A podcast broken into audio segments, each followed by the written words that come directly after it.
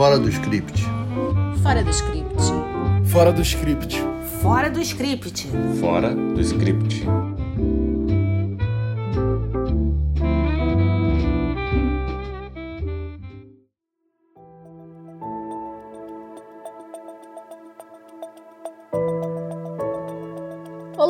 Estamos de volta com o nosso podcast. Como dissemos no final do episódio anterior, hoje vamos falar de como o podcast está migrando para as séries e vice-versa. Trazemos aqui as séries O Caso Evandro em cartaz na Globoplay e Only Murders in the Building em cartaz na Star Plus. Ultimamente tem se falado muito em transmídia e cross-mídia, e a distinção principal entre esses conceitos é que a primeira se refere às várias plataformas de comunicação, inclusive as tradicionais, como jornais, revistas, o audiovisual, enquanto que a segunda se refere ao mesmo conteúdo transitando por diferentes mídias. Um bom exemplo de cross-mídia é o caso Evandro, que antes de ser série foi um podcast muito sucesso, como aliás aconteceu com Equinox, uma série excelente que abordamos no episódio 7. Only Murders in the Building parte de uma premissa criativa e deliciosa. Três vizinhos que adoram ouvir podcasts resolvem investigar um assassinato cometido no prédio em que moram e fazer um podcast sobre isso. Eu sou Denise, advogada e roteirista, apaixonada por direito e dramaturgia. Eu sou a Letícia, roteirista e jornalista, fã de séries policiais. E eu sou Renata, jornalista e roteirista, apaixonada pelo audiovisual argentino e europeu. Quando surgiu a primeira onda de podcasts, no início dos anos 2010, ninguém deu muita bola. O podcast ficou meio no vácuo até a pandemia. Só que com o isolamento social, as pessoas começaram a consumir mais conteúdo. E em contrapartida, ficou muito difícil fazer gravações presenciais em vídeo. Os olhares se voltaram para o podcast, né? Os mais antigos, às vezes, até dizem assim: ah, isso é programa de rádio, isso é rádio novela. Mais ou menos. Os podcasts documentais, por exemplo, como o caso Evandro, eles se assemelham muito às séries, porque eles também trabalham com ganchos, viradas e outros elementos de narrativa. Os podcasts de ficção, por sua vez, que também estão começando a aparecer agora no Brasil, embora fora do Brasil já existam muitos, eles podem seguir qualquer gênero e não necessariamente o gênero novela. E eu queria aproveitar esse gancho, né? Olha o gancho aí, papo de roteirista, para também diferenciar um pouco documentário de grande reportagem. O doc, ele seja série ou seja filme, ele faz, ou pelo menos deveria fazer, um recorte em uma determinada história. E a maneira que você vai contar essa história, ela não precisa ser linear, ela não precisa ser com um único arco dramático e tampouco ela precisa ser com aquele casamento de imagens e áudios perfeito. Ou seja, eu falo, olhei para o mar e você vê o mar. Não precisa necessariamente ser isso. Eu posso falar, ah, eu estava numa viagem de navio e você está vendo uma outra coisa completamente diferente, um barquinho de papel, enfim. Você pode ser muito mais lúdico nesse casamento da imagem com o som. Isso é o documentário, ou é o que deveria ser o documentário na definição clássica. Mesmo quando você pega um documentarista de porte, como Eduardo Coutinho, não é um casamento literal do que as pessoas estão fazendo, o que você está ouvindo e o que você está vendo, né? A grande reportagem, ao contrário, como o nome já diz, é jornalismo na veia. Então você vai ter a imagem e o som casando perfeitamente. Para dar um bom exemplo, o Globo Repórter ele faz ótimas grandes reportagens, mas aquilo não é documentário. E o mais importante de tudo, quem assistiu o caso Evandro vai entender perfeitamente essa diferença entre uma série documental e uma grande reportagem. Pois é, Letícia, o caso Evandro é uma série documental que faz parte do podcast Projeto Humanos do jornalista Ivan Mizanzuki.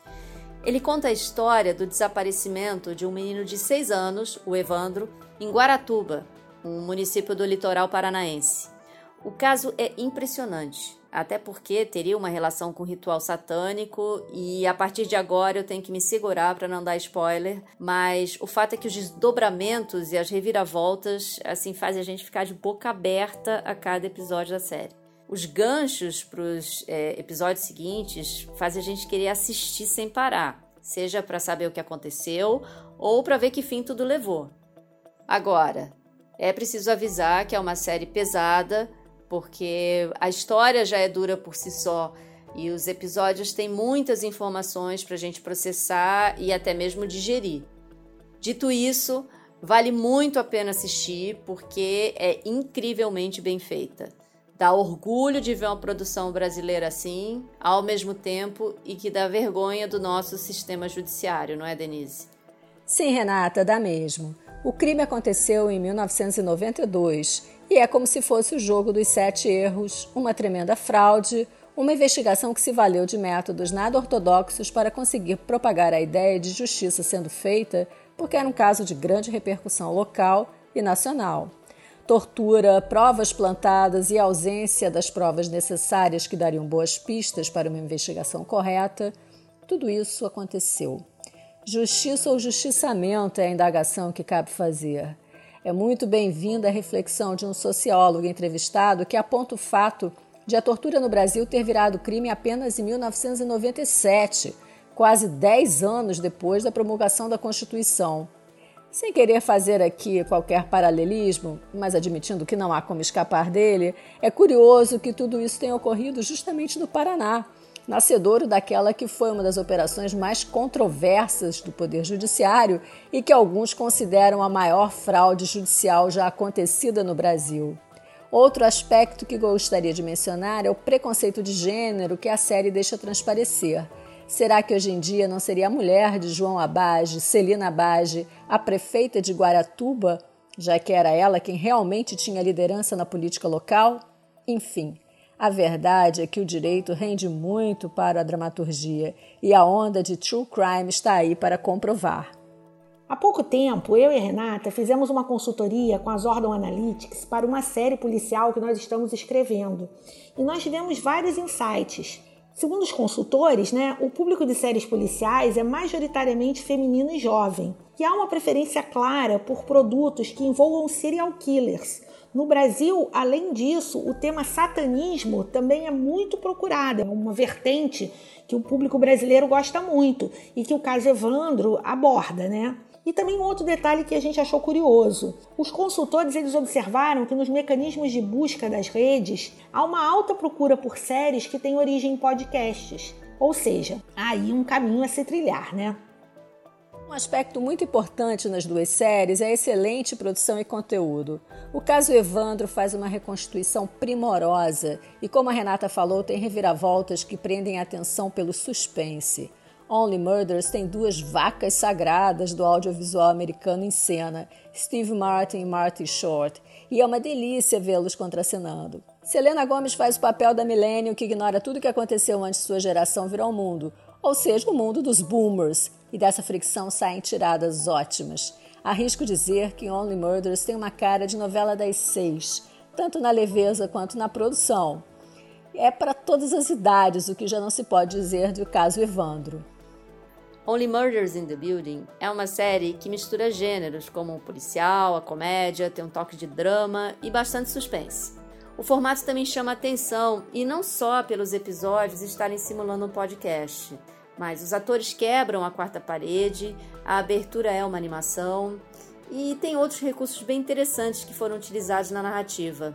Eu acho que vale a pena destacar um deles, que é quando Oliver, o personagem do Martin Short, ele usa o formato de audição da Broadway para encontrar o protagonista do podcast. O fato é que Only Murders in the Building é uma série muito criativa e tem um gancho incrível para a segunda temporada. Vamos na sessão cena marcante. Quais os destaques? Bom, Denise, eu não queria hoje falar de uma cena específica, mas do conjunto de cenas de reconstituição do caso Evandro. Elas são muito bem feitas, a fotografia é belíssima, isso sem contar na reprodução da década de 90, que foi a época que aconteceu o crime. Eu cheguei a me arrepiar vendo o menino que representa o Evandro. A série é uma mistura de jornalismo com cinema, que eu diria que ficou perfeita, porque a gente percebe que existe toda uma sensibilidade ali por trás de fatos tão terríveis, não é, Letícia?